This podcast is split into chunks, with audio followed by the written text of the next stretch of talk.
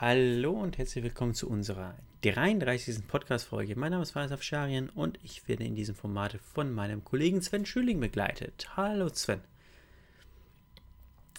Sven und ich kommen von der Comdatis IT Consulting und beschäftigen uns in unserem Alltag mit den Compliance-Anforderungen und deren Umsetzung bei unseren Mandanten.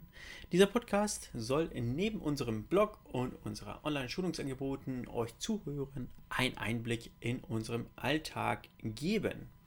Heute befassen wir uns mit einem Thema zum ähm, Umgang mit Datenschutzpannen. Äh, einmal vorneweg, bevor wir äh, starten, ähm, ein sogenannter Disclaimer. Ähm, das ist keine Datenschutzberatung, ähm, sondern vielmehr eine Erläuterung, wie was aussehen könnte. Ähm, und äh, Sven und ich haben uns ein paar Gedanken gemacht ähm, zu ein paar möglichen Szenarien, wo eine Datenpanne auftreten könnte. Und die wollen wir einmal miteinander besprechen. Ähm, Sven, ich als Datenschutzlaie weiß, dass wenn eine Datenschutzpanne vorliegt, oder kurz gesagt eine Datenpanne, ähm, wie beispielsweise mh, mm, eine Gehaltsabrechnung wurde falsch zugestellt, also einem falschen Mitarbeiter, ähm, oder mm, äh, man hat eine E-Mail äh, versendet und einen falschen Empfänger tatsächlich adressiert, ähm, dass man eben diese Panne äh, melden muss. Und zwar gibt es da eine, eine zeitliche Spanne dazu, äh, dafür. Ähm, und man muss auch, glaube ich, korrigiere mich, wenn ich da falsch liege, auch die Betroffenen tatsächlich informieren. Aber wie du siehst, habe ich hier ein gefährliches Halbwissen. Ähm, ich weiß jetzt nicht, ob man tatsächlich Betroffenen unverzüglich darüber in Kenntnis setzen muss oder erst beispielsweise tatsächlich recherchieren muss, gucken muss, herausfinden muss, ähm, ob die Daten tatsächlich ähm, falsch zugestellt worden sind, was es für Daten waren, äh, also quasi so eine Analyse dann betreiben muss, ähm, um dann ähm, zu sagen, ja, da ist was schiefgelaufen. Äh, ja, danke, dass du äh, da nachfragst. Ähm, in der Tat ähm, nicht ganz richtig, was du gesagt hast. Also eine Datenpanne ähm, oder eine Verletzung des Schutzes personenbezogener Daten ähm, kann vorliegen und kann auch vorliegen, wenn eine Meldepflicht nicht besteht und eine Benachrichtigungspflicht auch nicht besteht. Das heißt, ähm, es können ähm, Datenpannen vorkommen, in dem Zuge aber keine Meldepflicht gegenüber der äh, Datenschutzaufsichtsbehörde besteht und auch keine Benachrichtigungspflicht äh, gegenüber der betroffenen Person oder Be Personen besteht. Äh, genau, das Ganze äh, kann man wie folgt sich vorstellen, chronologisch. Ähm, also es kommt zu einer Datenpanne, mhm. dann ähm, äh, bekommt die irgendjemand mit im Unternehmen, vielleicht ein, ein ähm, Mitarbeiter, eine Mitarbeiterin. Ähm, diese Mitarbeiterin Mitarbeiter muss diese Datenpanne natürlich intern an die Meldestellen melden, ähm, damit eben dann die verantwortlichen Personen, vielleicht Führungskräfte oder ähm, vielleicht auch Geschäftsführerinnen, Geschäftsführer, ähm, optional oder, oder bestenfalls mit dem Datenschutzbeauftragten zusammen im Unternehmen das äh, Ganze äh, bewerten und mhm. eben daraufhin bewerten, ob wir eine Meldepflicht gegenüber der Behörde haben oder eine und oder eine Benachrichtigungspflicht äh, gegenüber den Personen. Ähm, und da muss man eben sehen, die Schwelle ähm, zur Meldepflicht gegenüber den Behörden ist niedriger als bei den betroffenen Personen. Also man könnte ja der Meinung sein, die betroffenen Personen sind eher zu informieren als eine Behörde, aber genau das Gegenteil ist der Fall. Also man muss dann eher mal eine äh, Behörde informieren, anstatt äh, die betroffenen Personen. Ähm, mhm. Genau, und, und, ja. und wenn, wenn eben dann die interne Stelle oder die, inter, die dieser Führungsstab, wenn man so will, ähm, entscheidet, okay, das ist jetzt eine meldepflichtige Datenpanne oder Verletzungsschutz personenbezogener Daten, dann mhm. hast du ganz recht, äh, 72 Stunden ähm, zu melden gegenüber der Behörde. Ja. Und wenn sogar auch bewertet wurde, wir haben eine Benachrichtigungspflicht gegenüber den betroffenen Personen, äh, müssen die betroffenen Personen dann natürlich auch informiert werden. Und das muss ähm, nach DSGVO unverzüglich passieren. Mhm. Genau. Das ähm, kann natürlich auch äh, durch die Behörde dann vielleicht nochmal äh, als Antwort ähm, ähm, gefragt werden. Ähm, also sprich, wenn äh, ein Unternehmen nur eine ein, oder eine Datenpanne nur der Behörde meldet, kann natürlich die Behörde vielleicht als Antwort ähm, ähm, fragen, wurden auch die betroffenen Personen informiert. Mhm. Kann natürlich auch vorkommen. Genau. Ja, das heißt, ähm, das äh, finde ich ja erstmal gar nicht so schlecht, weil ähm, es ist für mich einfacher, eine Behörde zu informieren, als äh, vielleicht alle betroffenen Personen. Ja, genau. Zumal ich ja je nach Szenario auch vielleicht gar nicht weiß, wer ist denn davon betroffen. Ja, das ist ein gutes, äh, gutes Stichwort. Ähm, es müssen eben die ähm, betroffenen Personen informiert werden. Und ähm, wenn man das nachvollziehen kann, ist das, äh, oder ist, also ist das, wenn man das nachvollziehen kann, ist das gut. Äh, wenn nicht, ähm, muss aber mit einem, ähm, mit einem gewissen Aufwand äh, trotzdem versucht werden, die äh, betroffenen Personen zu informieren. Mhm. Ähm, ich habe genau. hab mal gehört, ich kann das gar nicht verifizieren, ob das wirklich stimmt. Äh, ich habe das mal gehört, dass es auch Unternehmen gab, die, ähm, ich glaube, vor der Tagesschau ähm, so einen so Werbeblock geschaltet haben, wo die dann ähm, praktisch die, die betroffenen Personen informiert haben. Übers, übers Fernsehen, über, über die TV-Ausstrahlung. Ich habe das selber nie wirklich recherchiert, ah, okay. ob das stimmt, aber das ähm, geht so rum, dass es da mal ein Unternehmen gab, was das machen musste, weil eben nicht nachvollziehbar war, wer sind denn alles betroffene Personen. Ähm, mhm. Und dann haben die eben diesen Weg gewählt. Ist natürlich äh, sehr schlecht. Das ist, äh, naja, kreativ, aber, aber schlecht, ja. ja für, fürs Image natürlich äh. dann schlecht, genau. Mhm, genau. Ähm, Gut, mit meinen beiden Beispielen, die ich vorhin gebracht habe, mit ähm, Gehaltsabrechnung falsch zugestellt und E-Mail an den falschen Empfänger zuges äh, zugesendet, ist es natürlich relativ wenig Aufwand, äh, äh, die äh, Personen, die davon betroffen waren, dann halt eben auch darüber zu informieren, weil das ist ja ein, ja, wenn man so möchte, geschlossener Kreis. Ähm, wird natürlich ein bisschen anders vielleicht sein, ähm, korrigiere mich, ich weiß gar nicht, ob man heutzutage noch USB-Sticks verwendet, aber wenn äh, beispielsweise ein USB-Stick ähm, mit personenbezogenen Daten ähm, verloren geht, dann kann ich ja vielleicht gar nicht wissen, was war da drauf. Ja, genau. Ja, also heutzutage ist ja eigentlich der Regelfall, dass man seine Datensätze kennt und, und auch die, ähm, die, die betroffenen Kategorien sozusagen, die betroffenen Gruppen äh, kennt. Aber ähm, wie du sagtest, ja, auf dem USB-Stick kann das natürlich vorkommen, dass man nicht genau abgrenzen kann, welche personenbezogenen Daten waren da jetzt eigentlich genau drauf. Mhm. Und dann muss man das irgendwie rekonstruieren und ähm, vielleicht dann auch gegebenenfalls mehr Personen informieren, als eigentlich betroffen wären.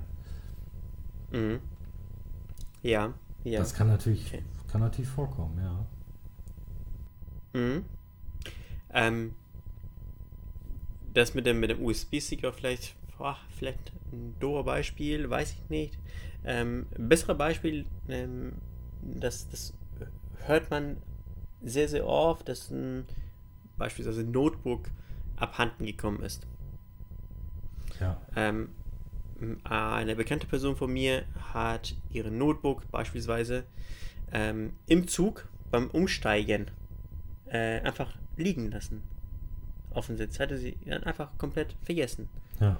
Ähm, in dem Szenario war es tatsächlich äh, gar nicht so schlimm. Sie hat sich an die Deutsche Bahn gewandt und äh, hat tatsächlich ihren Laptop nach, nach drei Tagen wiederbekommen. Ähm, äh, mehr so ein logistisches Problem als äh, alles andere, aber ähm, das war jetzt einfach ein Best-Case-Szenario. Es kann natürlich auch anders kommen, dass eben halt dieser Laptop dann äh, tatsächlich verloren geht, in die falschen Hände gerät. Und äh, da sollte es ja vielleicht tatsächlich auch so sein, dass es eine Festplattenverschlüsselung gibt. Ja, ganz genau. Das ist auch ein Grund, warum wir als Datenschützer immer wieder darauf hinweisen, dass ähm, äh, zunächst einmal automatische Sperrungen vorgenommen werden. Also ähm, ich sage jetzt mal fünf Minuten Inaktivität sperrt sich das Windows oder das Betriebssystem automatisch. Erstens mhm. ähm, ist in dem Zuge natürlich ganz wichtig und zweitens ähm, die, die Verschlüsselung der, der Festplatte. Ähm, da gibt es ja Bordmittel, zum Beispiel bei Windows ist es BitLocker, bei Apple ist mhm. es FileFold und mhm. ähm, ist in dem Zuge natürlich auch wichtig und deswegen oder auch deswegen weisen wir da immer wieder darauf hin, weil wir dann eben gar nicht große Probleme haben bei einem Diebstahl oder einem Verlust von einem Endgerät. Denn äh, wir können sagen, dass wenn ein äh, Laptop, ähm, so wie bei dem Beispiel, was du genannt hattest, ähm, ähm, verloren geht und wir haben eine Inaktivitätssperre sozusagen und die Festplatte ist verschlüsselt, dass wir da keine Meldepflicht haben. Mhm. Da hat man keine Meldepflicht. Nee, in der Regel nicht, nee, genau. Auch, auch nicht gegenüber der Behörde. Auch nicht gegenüber der Behörde, ja. Was wir natürlich immer haben, ist eine Dokumentationspflicht, also wir müssen uns immer alles dokumentieren, aber das müssen wir ja eh im Datenschutz. Da müssen wir ja mhm. praktisch jeden Schritt dokumentieren. Und ähm, so müssen wir das da auch machen. Ähm, äh, auch natürlich aus Eigenschutz mhm. dokumentieren. Also quasi ähm, äh, das Notebook von ähm, Herr, Frau XY ist am, weiß ich nicht, 10.06.2022 äh, auf der Zugstrecke von Hamburg nach München abhanden gekommen. Ja, genau, und dann noch so ein paar Angaben. Die Festplatte war verschlüsselt. Äh, nach Aussage war äh, das Betriebssystem bereits heruntergefahren. Irgendwie so. Ja. Dann stelle ich mir das so vor. Genau, warum, mhm. warum haben wir keine Meldepflicht äh, gesehen oder bewertet? Warum haben wir keine Benachrichtigungspflicht bewertet? Ähm, mhm. Ergebnis äh, verschlüsselt und äh, Laptop war gesperrt.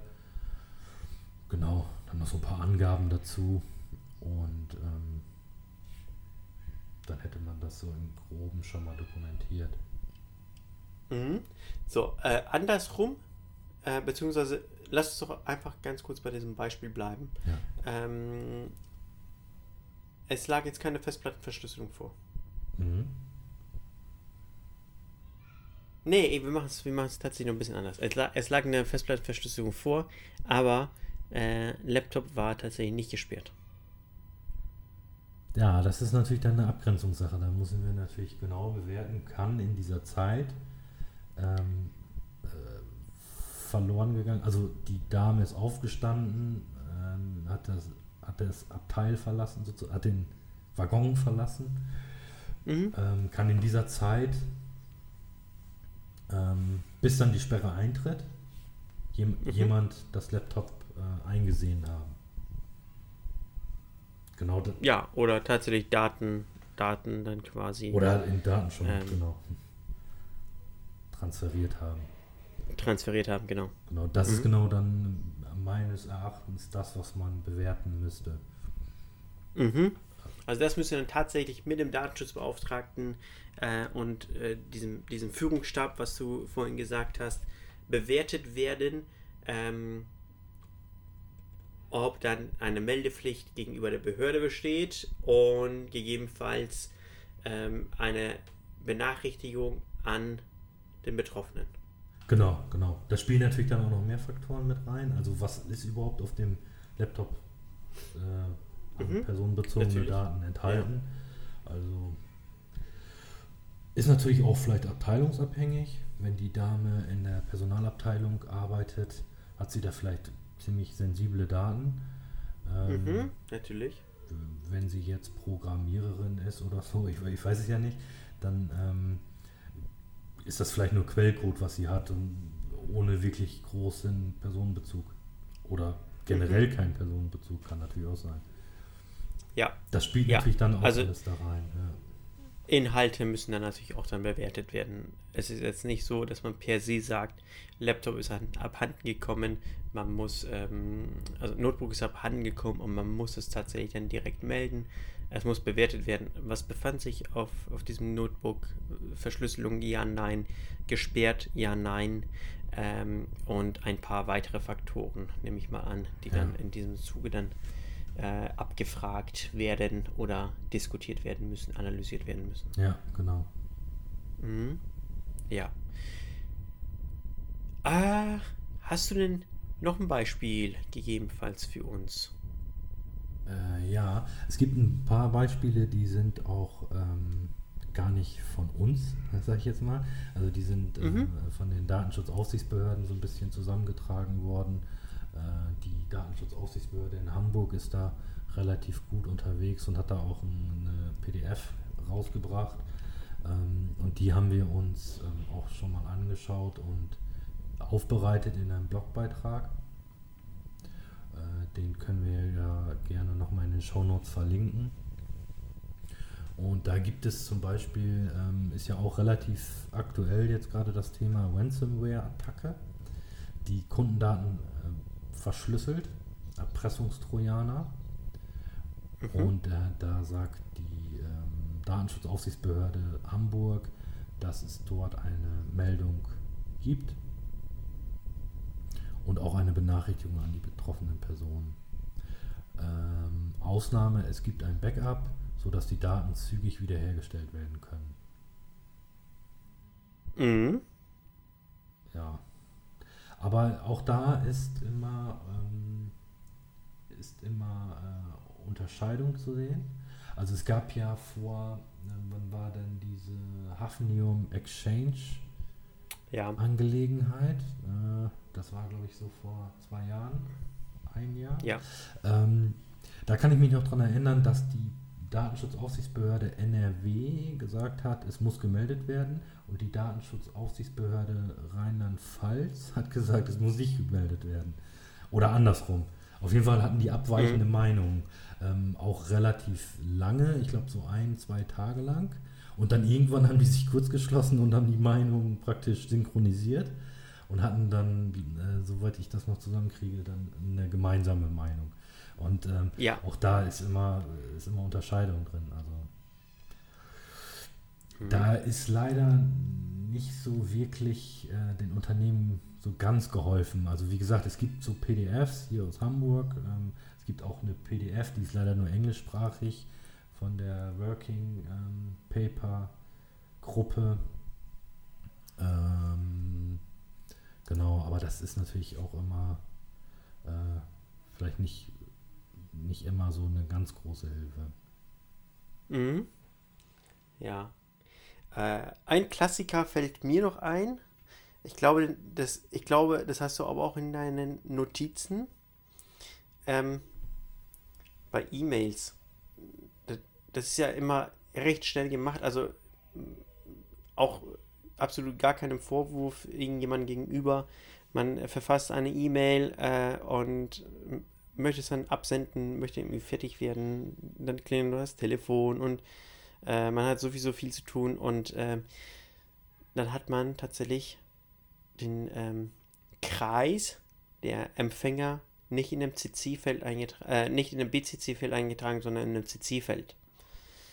Könnte beispielsweise sein bei mh, mm, irgendwelche Marketingmaßnahmen, könnte aber auch sein, ähm, ganz klassisch, weiß ich nicht, Schulungsteilnehmer, äh, die an einer Schulung teilgenommen haben und äh, dann äh, irgendwie durch eine Rundmail dann nochmal Informationen irgendwie bereitgestellt werden oder ähnliches, dass dann alle Personen dann in dem CC-Feld sind und nicht in einem BCC-Feld. Ja. Ähm, wenn mich jetzt nicht alles täuscht, äh, würde ich sagen, das ist meldepflichtig gegenüber beiden. Also Betroffenen und Empfängern. Äh, Behörde. Mm, jein. Das, äh, jein. Ja, das Ein ganz so, klassisches Jein. So die typische mhm. Antwort, es kommt drauf an. ähm, da kann man sagen, bei großer Empfängeranzahl, also wenn wir viele personenbezogene Daten haben, die mhm. ähm, da eingesehen werden können, weil dann haben wir ja den offenen Mailverteiler, können sehen, ähm, wer hat welche E-Mail-Adresse. Ähm, da besteht eine Meldepflicht und auch eine Benachrichtigungspflicht. Und ähm, bei sensiblen Inhalten, zum Beispiel äh, wenn da Passwörter sind, solche Dinge. Äh, genau, aber unabhängig davon, also wir haben einen kleinen Kreis, ähm, dann äh, können wir da auf eine Meldung gegebenenfalls sogar verzichten. Also einen kleinen, kleinen Empfängerkreis und äh, keine sensiblen Daten als Inhalt. Mhm. Das ist eigentlich ganz gut, dass ich äh, diese Schulungsthematik mit reingebracht habe. Normalerweise lernt man sich ja dann auf so eine Schulung kennen oder man hat so eine, so eine Individualschulung, sage ich mal. Äh, jetzt zum Beispiel, wir beide werden geschult, wir kennen uns ja. Genau. Äh, das wäre ja absolut meines Erachtens gar keine Meldung überhaupt in irgendeiner Art und Weise pflichtig, ähm, wenn dann eine Mail an uns beide dann wo wir dann bei den CC stehen gesendet ja, wenn das überhaupt eine ähm, Datenschutzverletzung wäre. Genau. Ja, ja, das muss man auch noch bewerten. Da hast du ja. vollkommen recht. Ja. Genau. Das mhm. natürlich auch, das spielt natürlich auch rein. Also kennen sich die, die äh, Empfänger untereinander. Ja. Sind die vielleicht äh, eine Abteilung oder ein Unternehmen oder sind das komplett äh, ganz sich fremde Personen, konkurrierende Unternehmen. Ja. Oder, oder sonst was. Ne? Konkurrierende ne? Unternehmen, ja. genau. Mhm. Da muss man natürlich auch gu gucken, ähm, wer ist der Absender des Unternehmens. Es gibt ja vielleicht durchaus ähm, Unternehmen, mit denen man nicht so gerne öffentlich in Kontakt stehen möchte, ähm, mhm. worauf mhm. dann aufgrund des Unternehmens dann eben Rückschlüsse gezogen werden kann. Ähm, das kann natürlich vielleicht auch was Sensibles sein. Also dass vielleicht gar nicht ja. mal der Inhalt unbedingt sensibel ist, sondern vielleicht das Unternehmen, welches die E-Mail abgeschickt hat. Mhm. Ja, ja, okay.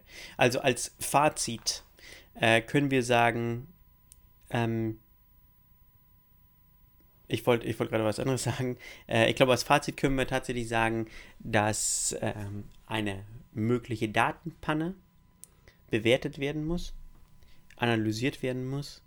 Und wenn es tatsächlich, wenn man am Ende des Tages zu dem Entschluss kommt, das ist meldepflichtig, dass man das ganze, ich glaube 72 Stunden hattest du gesagt, ähm, ähm, innerhalb der nächsten 72 Stunden der Behörde meldet und die ähm, Betroffenen dann unverzüglich äh, darüber informiert, dass äh, Daten abgeflossen sind, dass, äh, dass eine Datenpanne vorliegt.